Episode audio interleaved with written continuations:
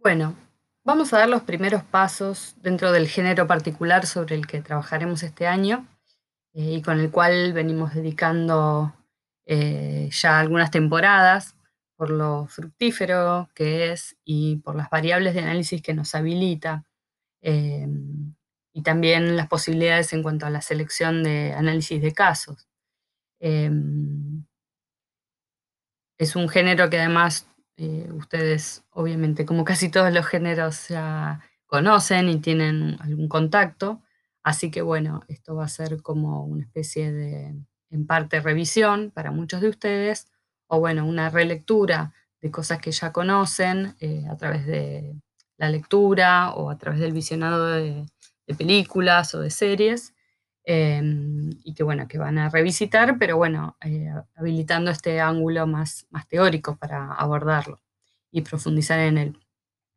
Esta clase va a ser una introducción general eh, que tiene por base a la literatura y que nos va a permitir delinear varias cuestiones que van a ser después desarrolladas y complementadas en los teóricos que siguen por Eduardo y por Lucas.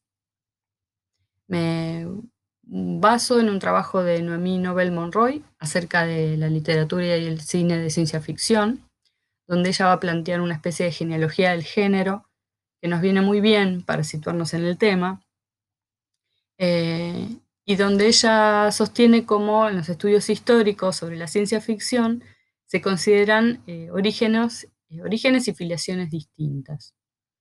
Dice que algunos eh, a la ciencia ficción la llevan hacia atrás en la historia, hasta el Gilgamesh o la Biblia.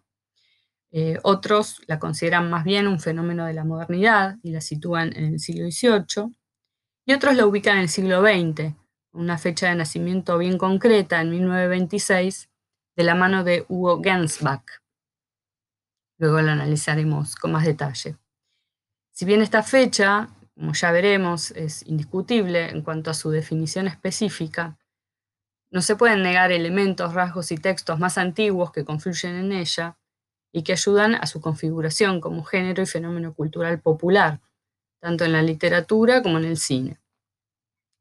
Decimos fenómeno cultural en tanto podemos asumirlo como respuesta a la sociedad en que surge.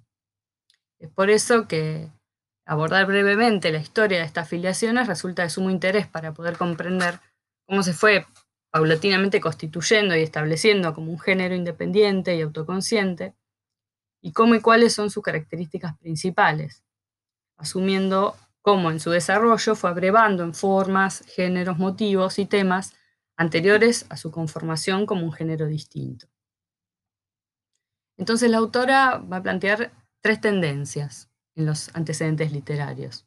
La primera, eh, que ella llama teórica, eh, es la que em, representa Darko Subin, em, y en ella eh, se remontan sus orígenes sobre todo a las narraciones utópicas y de viajes extraordinarios renacentistas e incluso anteriores. entre, podemos mencionar Luciano de Samosata, Thomas Moore, Cyrano de Bergerac, Jonathan Swift, incluso Platón, como formas de exploración de,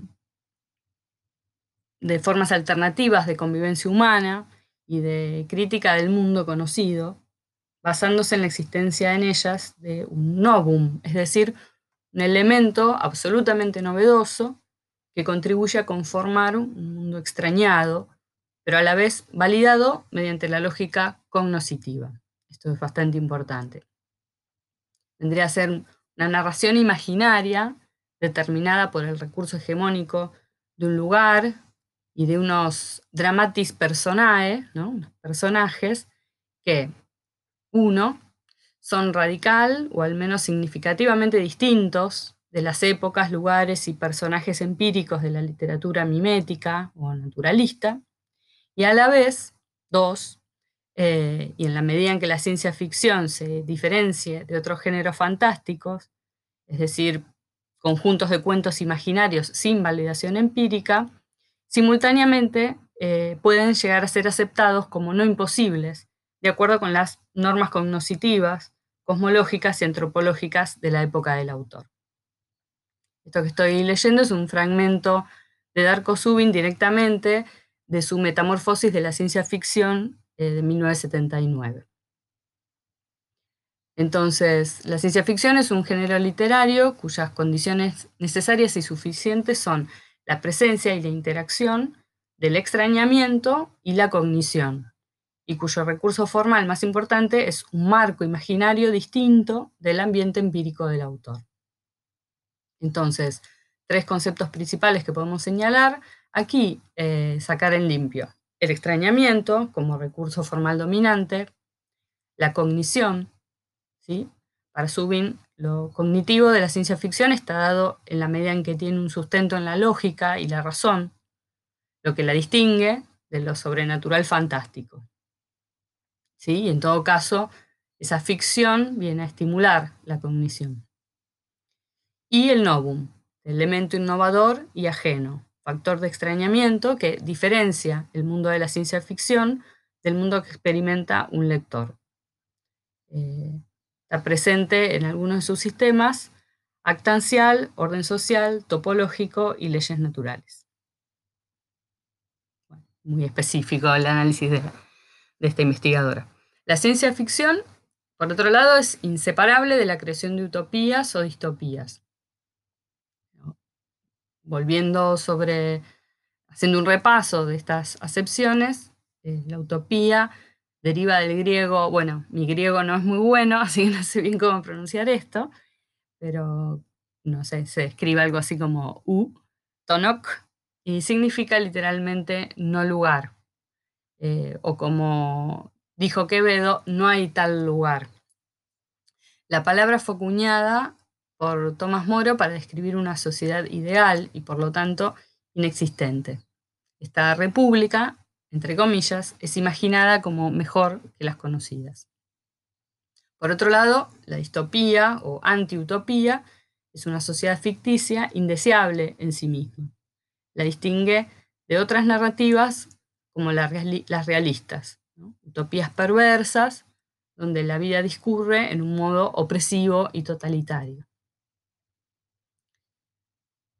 Bueno, en general son como especies de acentuaciones, ¿no? como grotescos, proyecciones que pueden tener alguna relación con, como siempre, ¿no? Eh, se abreva en el mundo real y conocido, pero bueno, se exageran a tal punto que se generan ¿no? estos, estos climas absolutamente distópicos.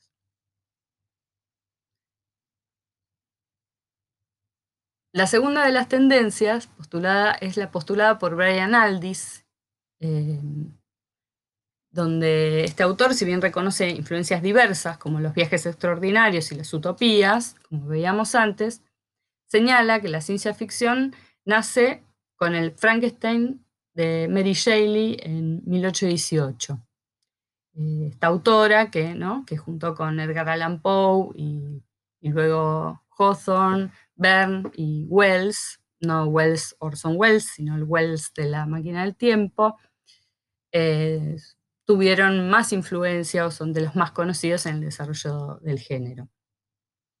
Aldis vincula así a la ciencia ficción indefectiblemente con el gótico. De hecho, este autor opina que la ciencia ficción es un modo, eh, más que un género, que siempre hace uso de lo gótico o lo posgótico no solo en cuanto al reconocimiento de la creación de una criatura artificial, asunto que se remonta mucho más allá de este siglo, sino como la adhesión a un cierto pensamiento científico dominante de diversas maneras en el siglo XIX. Lo originario ciencia ficcional del Frankenstein no reside entonces tanto en la creación de vida artificial, sino especialmente en los modos y maneras en que ésta se crea incorporando el uso de la ciencia, y en particular las repercusiones que tiene esta creación para su creador. Para Darko Subin, Frankenstein es un híbrido entre el terror y la ciencia ficción filosófica. Shelley se aleja de los fantasmas, de los espíritus, y crea un monstruo nacido de su época, un monstruo nacido de la revolución industrial, de los avances científicos y del pensamiento ilustrado. De hecho, en su prefacio, comenta que los hechos narrados son plausibles con respecto a la ciencia de la época. Al igual que Verne o Wells, Shelley incorpora elementos, detalles y términos científicos que intentan dar verosimilitud al relato. Busca crear una ilusión de realismo, sustituyendo los componentes sobrenaturales en sus narraciones. En el siglo XIX, la sociedad recién industrializada se debatía entre el apoyo casi restricto a los avances científicos, tecnológicos y el completo rechazo a ellos. Surgen en estas narraciones eh, el estereotipo del científico como figura en sí misma, dominado por una urgencia desbordada, incluso a veces desalmados, eh, y donde esta urgencia los arrastra más allá incluso ¿no? de la ética y expone lo que son capaces de hacer con tal de lograr sus propósitos. También el tema de la pervivencia más allá de la muerte. La obra de Verne tiene un carácter más eh, o Verne, ¿no? todos lo conocen por Julio Verne, Jules Verne, tiene un carácter más optimista, con descripciones exhaustivas de las tecnologías usadas por los personajes, y donde el motor de su trabajo tiene más que ver con la aventura, ¿no? estas peripecias de estos protagonistas eh, que ellos van transitando ¿no? y resolviendo obstáculos y donde son salvados siempre por su espíritu científico de invención y de improvisación. Wells, por su lado, tenía preocupaciones más sociales y utiliza su obra para reflexionar sobre la función de la ciencia y sus potenciales efectos negativos sobre los individuos y la sociedad. Eh, él escribe El hombre invisible en 1897, La isla del doctor Moreau en 1897, 1896, perdón, y La máquina del tiempo 1895, si los dije en orden decreciente, contrario a la cronología. Eh, después les voy a dejar en adjunto para que vean, si no lo vieron aún, El hombre invisible y un pequeño cortito documental que habla un poco de cómo se produjo la película, la versión fílmica y bueno, un poco la relación entre la adaptación, el libro y el guion, y bueno, es interesante los datos que aportan también en cuanto a cómo se va, digamos, eh, qué queda y qué no respecto de justamente esta postura social del, autor. Eh, bueno, la idea del viaje en el tiempo no era innovadora en sí misma. Eh, otros escritores ya la habían trabajado, pero la asumían a partir del sueño o de alucinaciones, ¿no? de estados inducidos. Lo novedoso es cómo Wells hace intervenir una máquina, ¿sí? un invento técnico, como facilitadora del viaje. Eh, y entonces, bueno, de alguna forma eh, aparece este uso imaginativo de los avances científicos que, por ejemplo, eh, Verne no se permitía. acá una cita de Verne, hablando de Wells. Dice, yo hago uso de la física, él, Wells, por Wells, inventa. Eh, yo voy a la Luna en proyectil, disparado por un cañón. Él va a Marte en una nave cuyo material no responde a las leyes de la gravitación. A, a Verne le desagradaba la literatura de Wells y la consideraba mera invención, mientras que en sus libros, eh, él decía, tenía una base científica certera y comprobable. Bueno, me parecía muy interesante ver cómo, fíjense, cómo un género, un, a un esbozo, o un pregénero, empiezan ¿no? a plantear en cada desarrollo y en cada propuesta estas tensiones ¿no? entre y la imaginación ¿no? y la razón, es un poco, digamos, esta, esta oscilación la que permanentemente pone en juego a la, ciencia ficción. Eh, por otro lado, la creciente mecanización de la vida cotidiana impedía a los escritores ya hacer caso omiso de ella. Entonces empieza a aparecer eh, en, las narraciones y muchos escritores van a incorporar temas relacionados con la ciencia o la, tecnología, si bien no siempre, eh, digamos, la asumen de una forma tan central como estos escritores que mencionamos recién.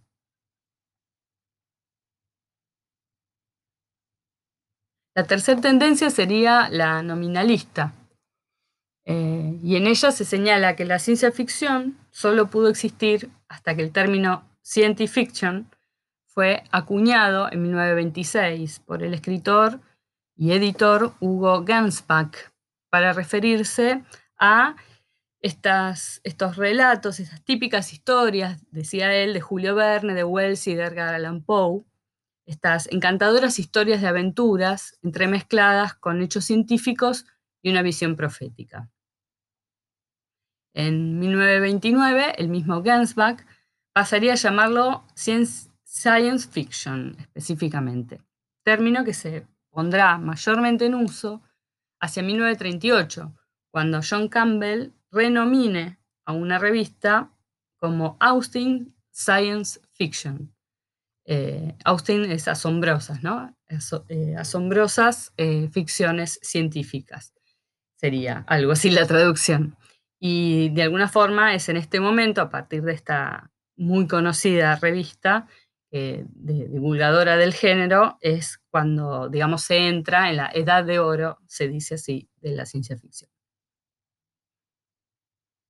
Este señalamiento tan tajante de que la ciencia ficción solo pudo ser escrita a partir de que se le reconoce nominalmente como ciencia ficción, eh, por un lado, deja de lado toda una visión histórica necesaria para comprenderla y describirla, e incorpora de manera notable una conciencia de género literario. Eso es, como digamos, el, el sesgo positivo, ¿no? De alguna forma asume que quien escribe ciencia ficción ya lo hace con deliberación, ¿no? Bueno, igual esto suele ser como un tópico bastante común a la hora de entrar en esta problemática de las definiciones, y es bueno, existe eh, tal cosa, en tanto yo la denomino como tal y, sé eh, conscientemente que estoy haciendo esto, ¿no? Digamos, se remonta incluso hacia la definición de arte mismo, ¿no?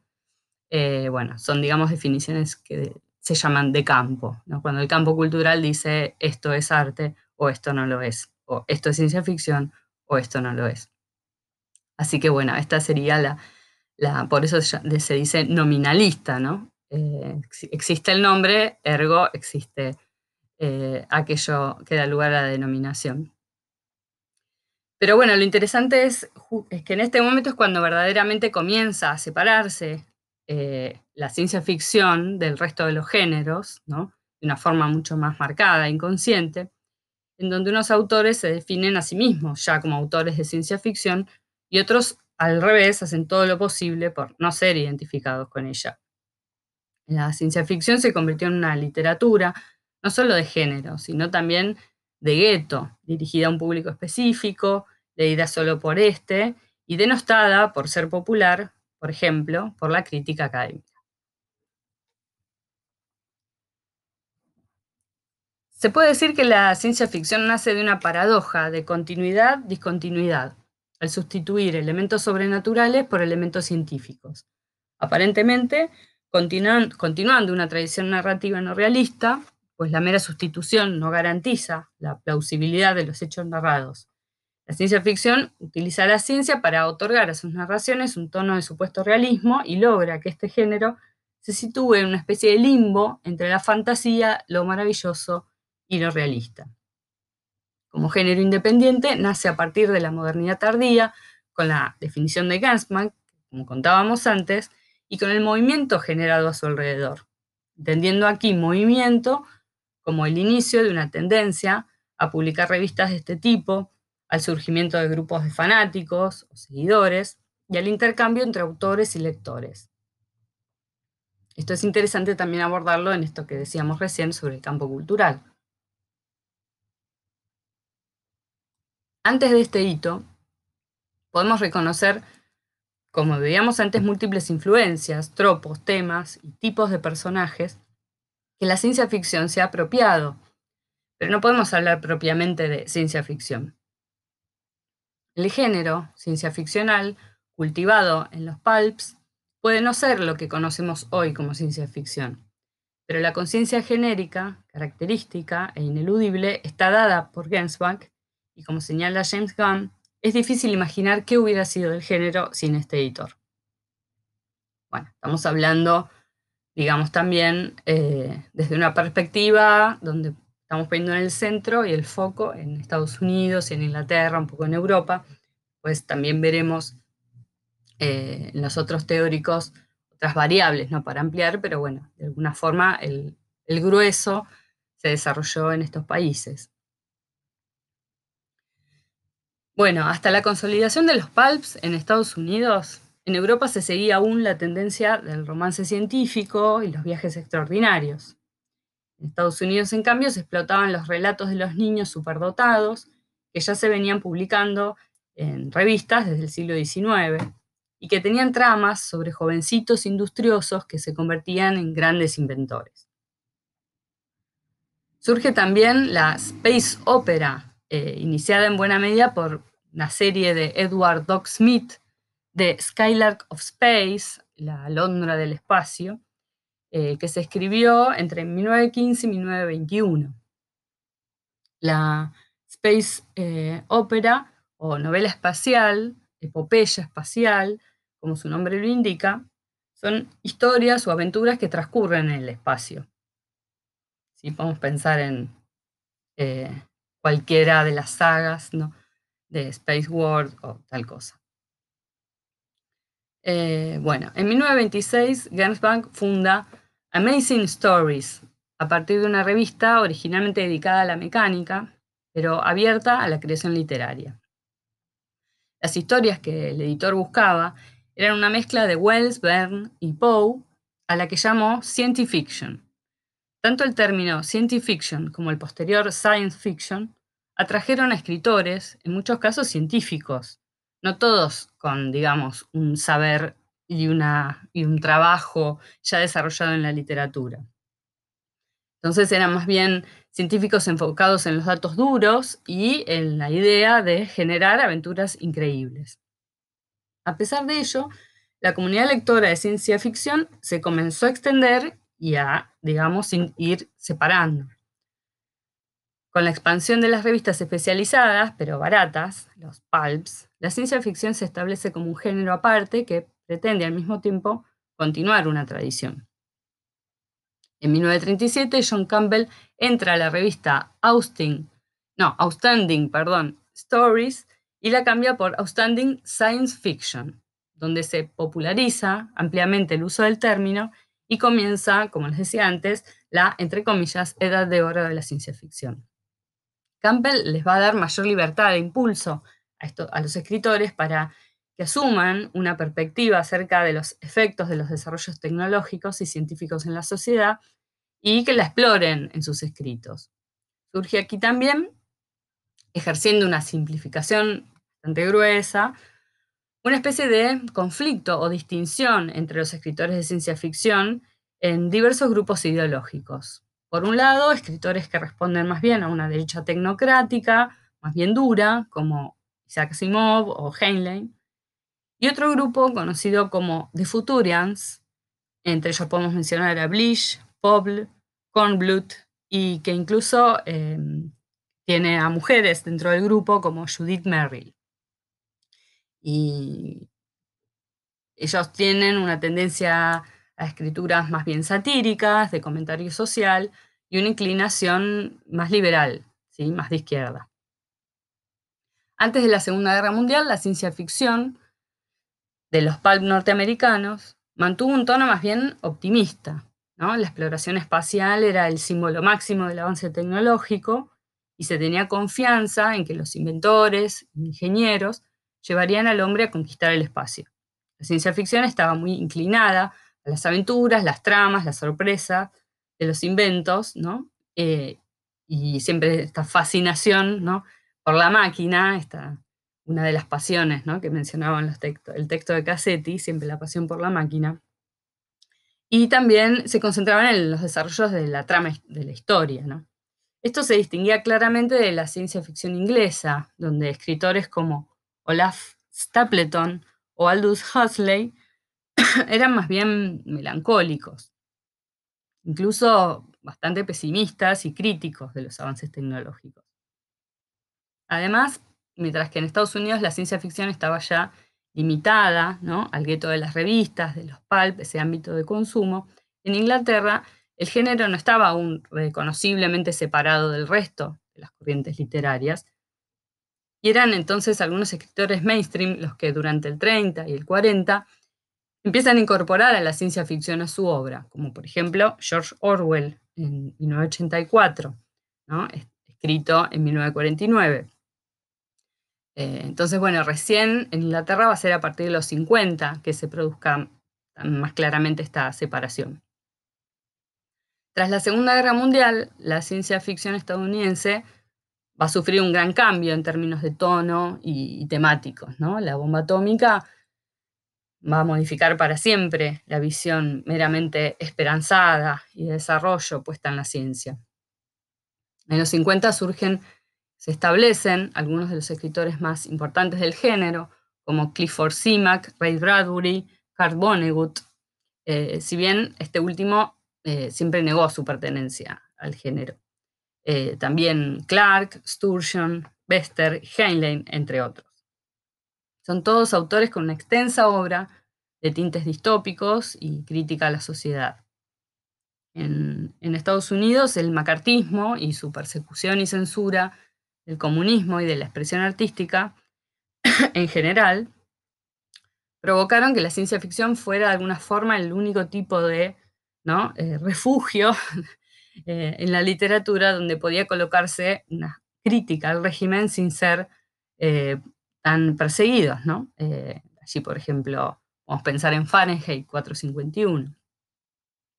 Esta década también proporciona unos ejemplos de la incorporación de la modificación del cuerpo humano por medio de la tecnología como por ejemplo en The Stars, My Destination, de Alfred Bester, de 1956, que puede ser interpretada como un antecedente del cyberpunk, o Limbo, de Bernard Wolf, 1952, novela narrada en tercera persona y a la vez como diario, donde se postula satíricamente la idea de la automutilación y la sustitución de brazos y piernas por miembros cibernéticos, para impedir que los hombres sean violentos y garantizar la paz mundial. Esto da lugar a una especie de jerarquía dentro de los amputados, eh, que van desde los de amps comunes, simples, hasta los tetra amps, que son los más destacados y a su vez los más deseados, populares y poderosos. En tanto, se va ascendiendo en esta escala social de acuerdo a la cantidad de miembros artificiales que se poseen. Otro de los motivos que se comienzan a explorar en esta década eh, en la ciencia ficción es la psiónica.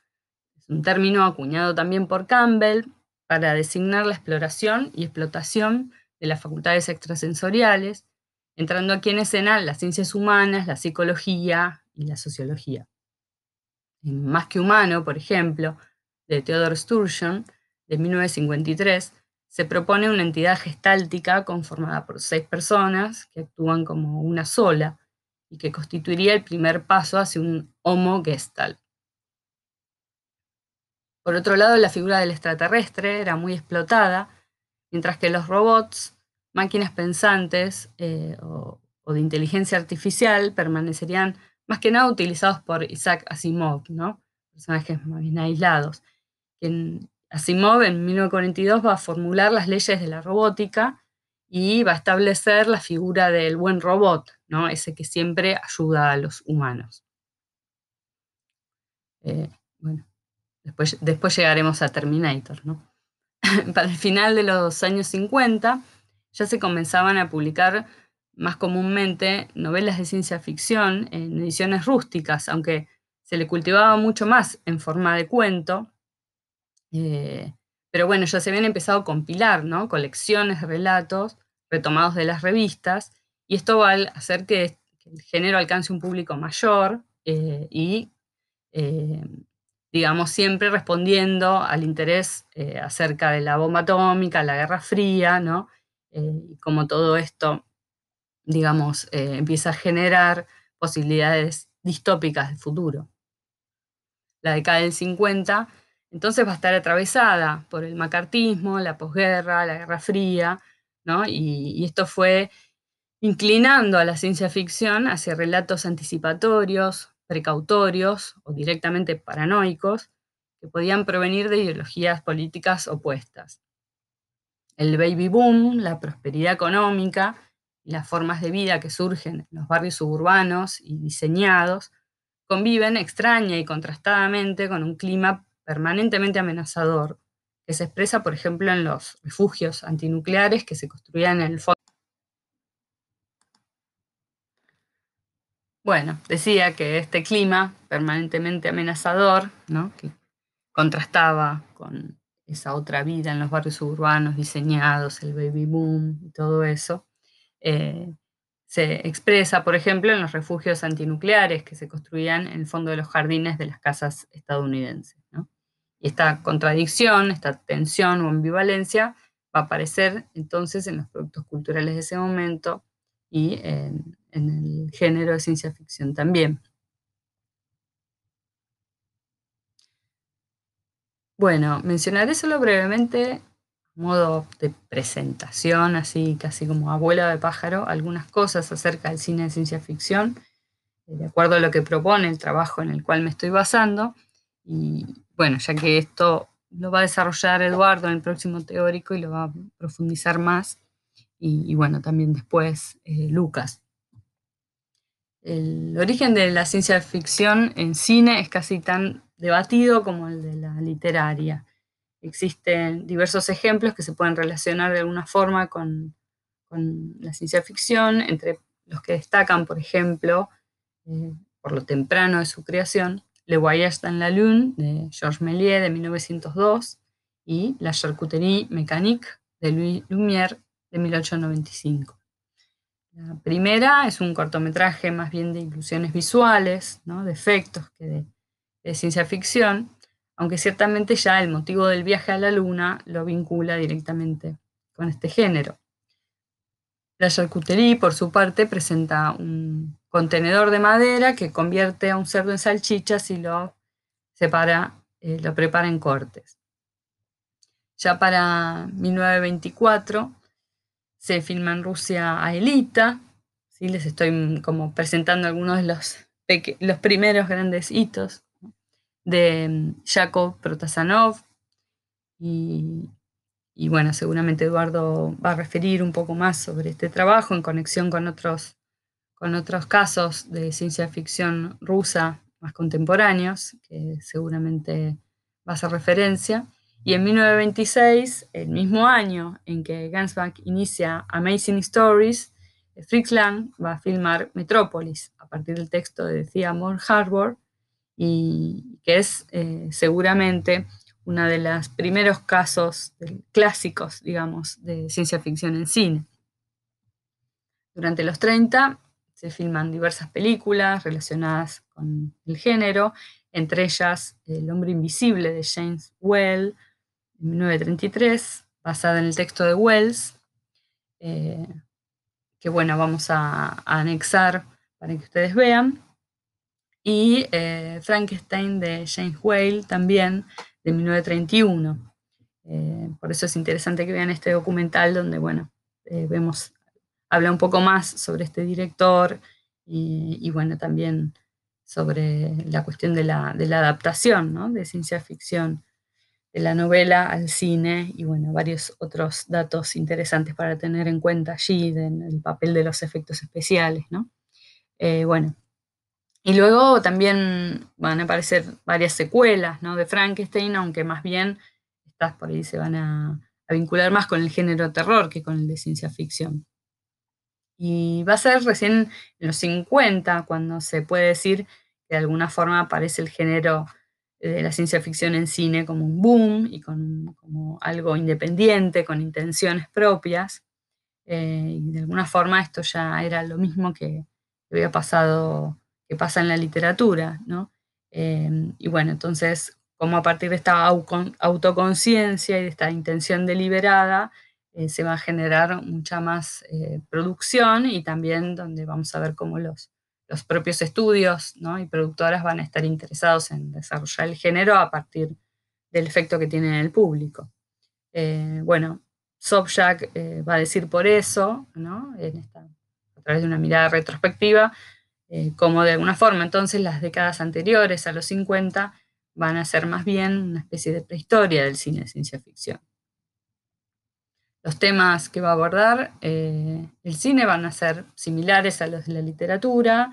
En Estados Unidos, principalmente el miedo al comunismo, la cuestión de la inmigración, el otro, ¿no? lo desconocido, eh, bueno, la bomba atómica, la Guerra Fría y la uniformidad que representa eh, el consumismo. En su momento, no obstante, el cine de ciencia ficción no fue apreciado críticamente y muchos de los documentos de la época lo interpretaban como algo vacío de contenido. Es, va a ser recién posteriormente eh, como a partir de la expansión de los estudios culturales se posibilite el comentario de, estas producciones como algo más que mero entretenimiento y se pueda observar en ella un montón de aristas de análisis, sobre todo como en cuanto a cómo se reflejan ciertos y se analizan aspectos de, la época. pasando a los 60, la década de profundos cambios sociales en todo el mundo, en especial en Occidente, a partir de los, de los jóvenes que rechazaban el establishment por medio de, la música, la moda, la literatura, el arte en general, el uso de drogas.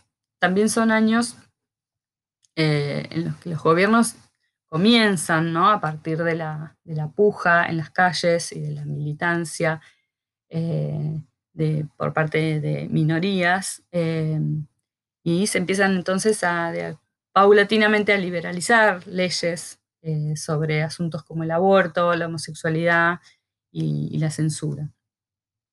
Hacia mediados del 60, Michael Moorcock comienza a dirigir la revista New Worlds en Inglaterra y pronto la crítica y escritora Judith Merrill, que mencionábamos antes, empieza a hablar de la nueva ola, la New Wave de escritores de ciencia ficción.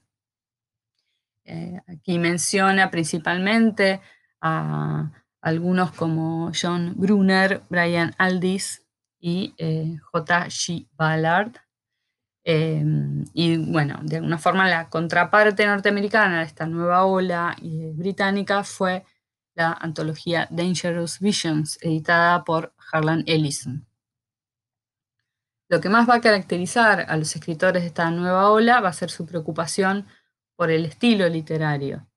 Eh, dentro de esta comunidad, algunos reconocían en ellos, en esta nueva ola, la dedicación al uso del lenguaje y a la técnica literarios, eh, equiparándolos de alguna forma con movimientos de inicios del siglo XX, y algunos por ello mismos los acusaban de, eh, de alguna forma, remitirse a estilos anticuados y experimentales. Eh, bueno, sea como sea, había una preocupación en este grupo por innovar a la ciencia ficción, abandonando de alguna forma la tendencia a la, entre comillas, mala escritura característica de las primeras revistas. Y, em, bueno, de alguna forma también volver menos acusadas las fronteras entre la ciencia ficción como literatura de género y el mainstream. Al mismo tiempo, estos escritores eh, pugnaban por un abandono de la ciencia ficción dedicada a la exploración del espacio exterior para sustituirlo por la exploración del espacio interior. Las distopías que trajo la posguerra se siguieron explorando en los años 60 y una de las novelas distópicas más importantes del inicio de la década va a ser The Man in the High Castle, 1962, de Philip Dick, en la que se plantea un mundo en el que el eje ganó la Segunda Guerra Mundial y Estados Unidos fue dividido entre Alemania y Japón. Pero dentro de este universo alternativo hay otro universo alternativo más, esto es algo característico de la ficción de Dick, donde se plantea eh, a su vez que la guerra fue ganada por los aliados. Entonces, no hay, llegamos al final de la novela y no hay una solución definitiva ni única. Eh, y bueno, se produce entonces esta superposición de un universo sobre otro que provoca en el lector un componente de intranquilidad, ¿no? una especie de eh, malestar, que le impide tomar una decisión respecto a cuál es la realidad a la que, eh, en la que ocurren los sucesos de la novela. ¿no? Entonces vamos transitando los diferentes episodios, pero en definitiva eh, si estamos en un marco o en, el otro, digamos, estos episodios adquieren otro sentido y no lo podemos terminar de discriminar. Los universos eh, distópicos y alternativos son una parte fundamental del imaginario de Dick, en el que cobran también protagonismo las drogas, la inteligencia artificial eh, y, digamos, la cuestión de la frontera entre lo real y lo no real, eh, también la preocupación ecológica o la, religión. El final de los 60 vio también la publicación de La mano izquierda en la oscuridad, el 69, de Úrsula Le Guin. Y aunque antes de ella eh, hubo otras escritoras y otros escritores también incorporaron asuntos de género a sus textos, como por ejemplo Theodore Sturgeon y su Venus plus X de 1960, en donde se plantea una sociedad de características sexuales muy peculiares, va a ser Le Guin quien ciertamente incorpore la preocupación por el sexo y el género en la ciencia ficción y abra la puerta principal a las mujeres y a una literatura antes prácticamente dominada y leída solo por los hombres. Eh, al presentar un universo en el que todos los habitantes son ambisexuales, es decir, carecen de caracteres sexuales secundarios y solo los desarrollan durante un cierto periodo acoplándose a su pareja en ese momento, eh, de tal forma que todos han sido alguna vez hombre o mujer o padre o madre, si queremos plantearlo en estos términos. El enviado del ECUMEN, que es la Confederación de Naciones Planetarias, hace amistad con un consejero se, se sacrificará perdón, para tratar de unir a los dos estados entre los que se divide su planeta. Es el encuentro de estos dos personajes lo que hace resaltar y cuestionar la diferencia genérica, a la vez que nos hace eh, aceptar em, lo extraño como familiar. Estoy traduciendo, por eso lo digo como puedo. Le Guin no plantea el universo sin género como una solución ni como una salida o respuesta a nada, pero sí evidencia el género como una construcción cultural. Con la mano izquierda en la oscuridad se abre la ciencia ficción no solo a la escritura y el público femenino, sino a cuestiones de género, antes solo exploradas colateralmente y más bien enfocadas en asuntos sobre todo raciales por medio de la figura de los extraterrestres. Eh, bueno, para algunos autores va a ser Ursula Le Guin y Philip Dick quienes marquen la entrada, de alguna forma, en la edad adulta de la ciencia ficción estadounidense.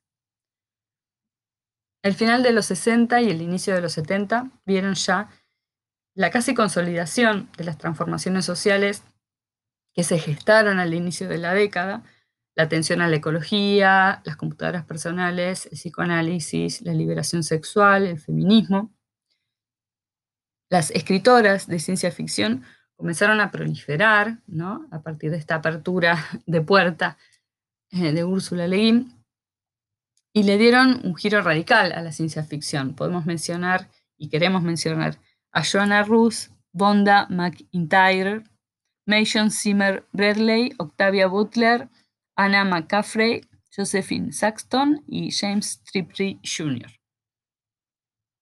Se suele pensar que los 70 eh, se caracterizan por ser una especie de undecade, se dice, una época con una especie de falta de rasgos que la distingan fuertemente de la década anterior y posterior, ¿no? el 60 y el 80. Incluso para, para Frederick Jameson, dice, va a decir que la especificidad de los 70 parece más bien eh, consistir en ser el tiempo de la no especificidad. Em, al hacer una historia de la ciencia ficción, se tiende entonces a desestimar esta época como una época carente de propuestas tan fuertes como la de la nueva ola de los 60 o lo que va a ser el cyberpunk de los 80. Sin embargo, allí surge de lleno la ciencia ficción feminista, que se va a terminar de consolidar en la próxima década, y también se produce un aumento muy significativo de las audiencias eh, de este género, sobre todo en el cine.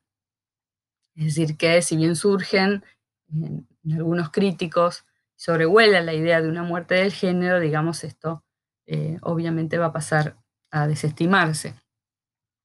En el cine, eh, los 70 son una década marcada por los universos distópicos y la monstruosidad hacia el final de los 70 se iniciaría un gran boom del cine de ciencia ficción, que se extendería a todo lo largo de la siguiente década, los 80. bueno, sobre esto seguramente, conociéndolo, eh, va a trabajar algo Lucas. Eh, bueno. Bueno, vamos a dejar por aquí esta presentación de género, eh, que como les dije, se continuará en los próximos episodios por parte de mis colegas. Y a modo de resumen general, podemos plantear de la mano de, de Noemí Nobel Monroy ciertas características que pasamos en limpio en base a, lo que recorrimos eh, de género literario y cinematográfico,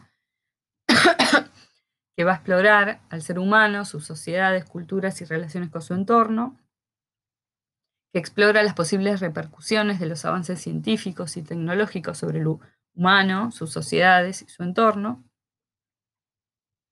cómo se vale de la ciencia exacta, social, humana, existente o extrapolada, el pensamiento, la lógica, el método científico como formas de exploración y marcos de referencia, em, como elemento significante o revelador o método de construcción ficcional. Las premisas de sus textos tienen una lógica y coherencia interna en ocasiones otorgadas por la utilización de la ciencia como método, bueno, reitera un poco, los textos poseen una idea absolutamente novedosa, identificada teóricamente como novum. Hay una dislocación del mundo empírico, es decir, en los textos de ciencia ficción no se pretende representar el mundo empírico, sino solo basarse en él, ¿no? incluso en Verne. No necesariamente está situada en el futuro, constituye un megatexto genérico, el cual se alimenta y crece con cada nueva incorporación realizada por distintos autores, tanto literarios como cinematográficos. Y a pesar de construir narrativas que hacen uso de íconos, estos suelen ser inestables, es decir, no conservan la misma significación en todos los textos. Bueno, eso es interesante, ¿no? Para ver ya de cómo hace el funcionamiento al interior del género y su transformación permanente.